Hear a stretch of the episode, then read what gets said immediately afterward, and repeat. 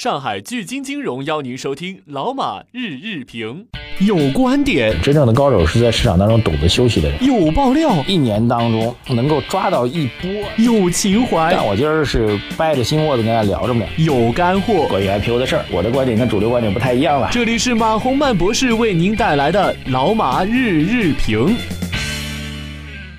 好，各位老马日评的听众朋友们，大家早上好。今天是二零一六年的一月十九号啊。今天啊，首先回顾一下外盘啊，比较有趣啊。欧洲市场呢是微幅下跌，然后美盘没有交易啊。美国股市是休市的，休市的原因呢就是美国自己独有的节日啊，也不能叫节日了，叫纪念日吧，就跟我们这个这个这个端午节啊，你说它是节日吗？其实它是为了纪念啊屈原先生这个跳江自杀啊。呃，美国的纪念日呢是马丁·路德·金的纪念日啊。马丁·路德·金这个在当年美国的黑人获得平权啊、平等权利的争斗过程当中啊，这个非常有名，而且发表了一个特别有名的演讲，叫做 “I Have a Dream” 啊，我有一个梦。这个大家学英文的时候应该都听过这演讲的录音吧？啊，然后当然后来是被暗杀了，所以要纪念他啊，实现了这个种族之间的平等。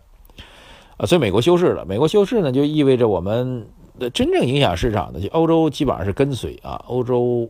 日韩都是属于跟随的状况。那么中国和美国是市场的趋势的发动机啊。当然，昨天中国是反弹的，呃，美国休市呢，就意味着美国如果再砸一把，那中国今天肯定还在跟跟随下降啊。但是由于美国休市啊，所以咱这个，哎，中国上涨完，哎。中间没有幺蛾子啊，因为欧洲虽然跌，但是跌的比较少。那么今天可能会有一个反弹上的一个利好的倾向。OK，这是一个外盘的影响啊。然后今天其实还是比较重要的一天啊，今天是国家统计局公布年度宏观经济数据的一个重要的日子。年度宏观经济数据其实说白了主要是猜两个数了，呃，第一个数就是去年四季度的宏观数据，第二数呢就是全年的数据。那目前市场啊，包括我们综合吧，这个其实市场的判断大概四季度是在六点七到七之间啊，低的话还是预测到了六点七。但是基于大家都能够理解的原因啊，我估计实际公布的数据应该是在六点九到七之间啊。个人觉得六点九的概率比较大啊。那这样的话，去年全年因为前三季度是七点零、七点零、六点九、六点九，所以最终全年的数据应该是在六点九到七之间啊。这数据。你就没有什么可意料之外的吧？我觉得官方最终公布的数据应该不会出现这个意料之外的状况。呃，但这个数据呢，依然是一九九零年以来的这个最低的一个经济增长速度，全年大概六点九到七之间，依然是九零年以来最低的一个增长速度。OK，所以依然会是一个呃，在大的趋势上，GDP 增速依然是往下在滑啊，在滑啊。但是回顾二零。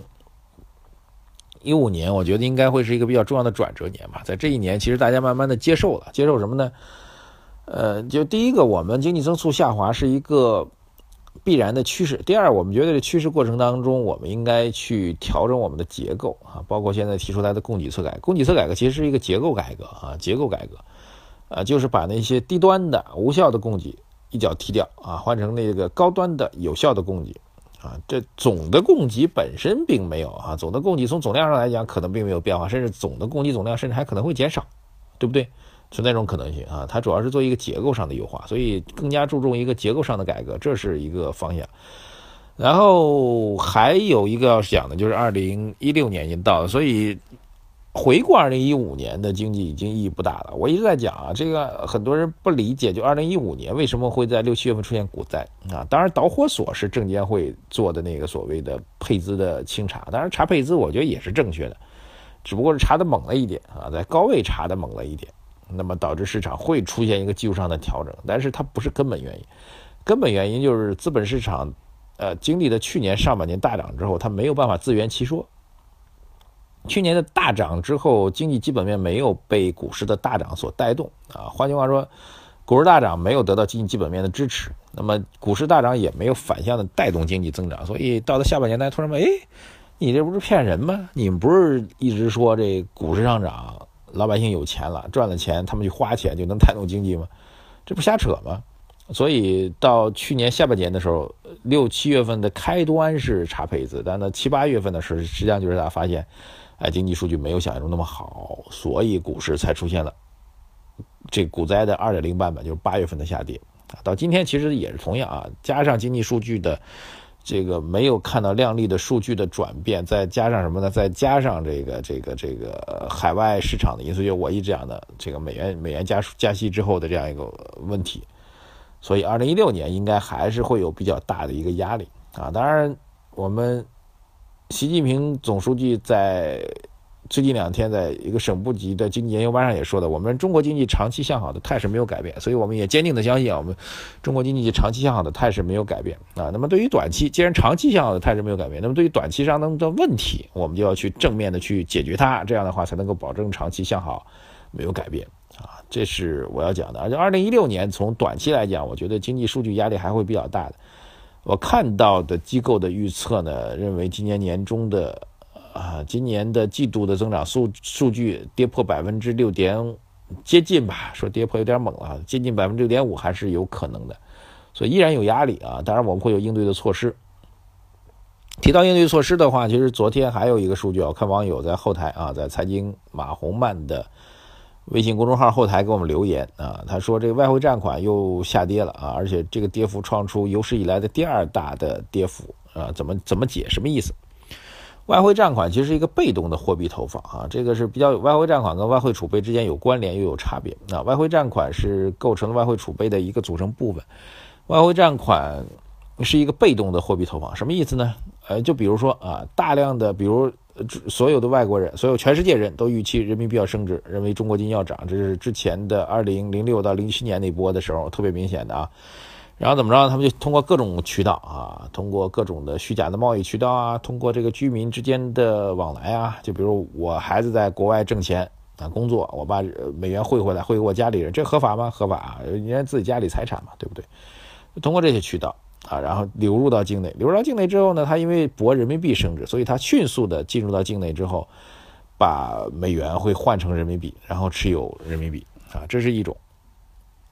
增加了人民币的供给啊，另外一种呢，就是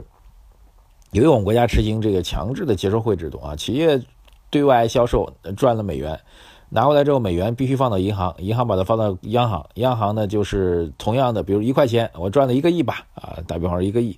的美元啊，然后央行把这一个亿美元收走，然后呢，这钱是人家的，不是你央行的呀，所以就六个亿的人民币就投给这企业，这六个亿人民币呢就变成了这个。外汇就变成了这个现实在社会当中流通的人民币，然后那一个亿的美元就变成所谓的外汇占款，就被动的啊，大量的外汇夸夸夸往中国里面挤挤挤进来之后，咔嚓一比六的比例变成美人民币，这就是一个被动的外汇投投资啊，外汇占款被动的增加了货币供给。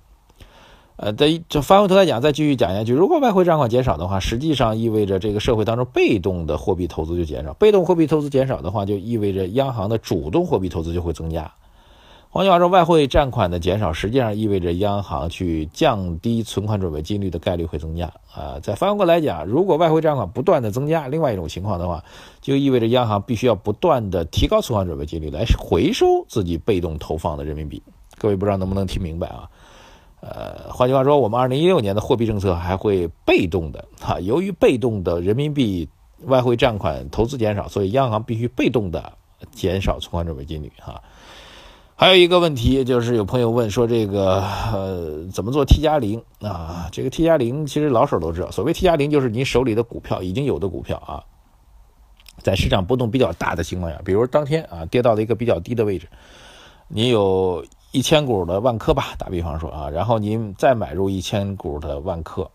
啊，在低位买入，然后当天冲高的时候，您就把这一千股的万科再抛掉。呃，抛掉的其实不是您买入那一千股，是您之前持有那一千股。所谓由于中国是没有 T 加零的，所谓当天做 T 加零，就是在一天反弹震荡比较大的情况下，逢低买再买入同样的股票，逢高再卖入出同样的股票，做一个所谓 T 加零啊。这种操作呢，理论上存在，但是只适于用于高手啊。这是回答大家的一个问题。好，谢谢大家，今天先聊到这里啊。这个期盼着今天能够止跌企稳吧，让我们买了底仓的人开始能够看到红盘了。谢谢大家啊，关注财经马红漫的微信公众号来发表您的看法。然后我们今天一起去关注二零一五年中国经济的成绩单。再见。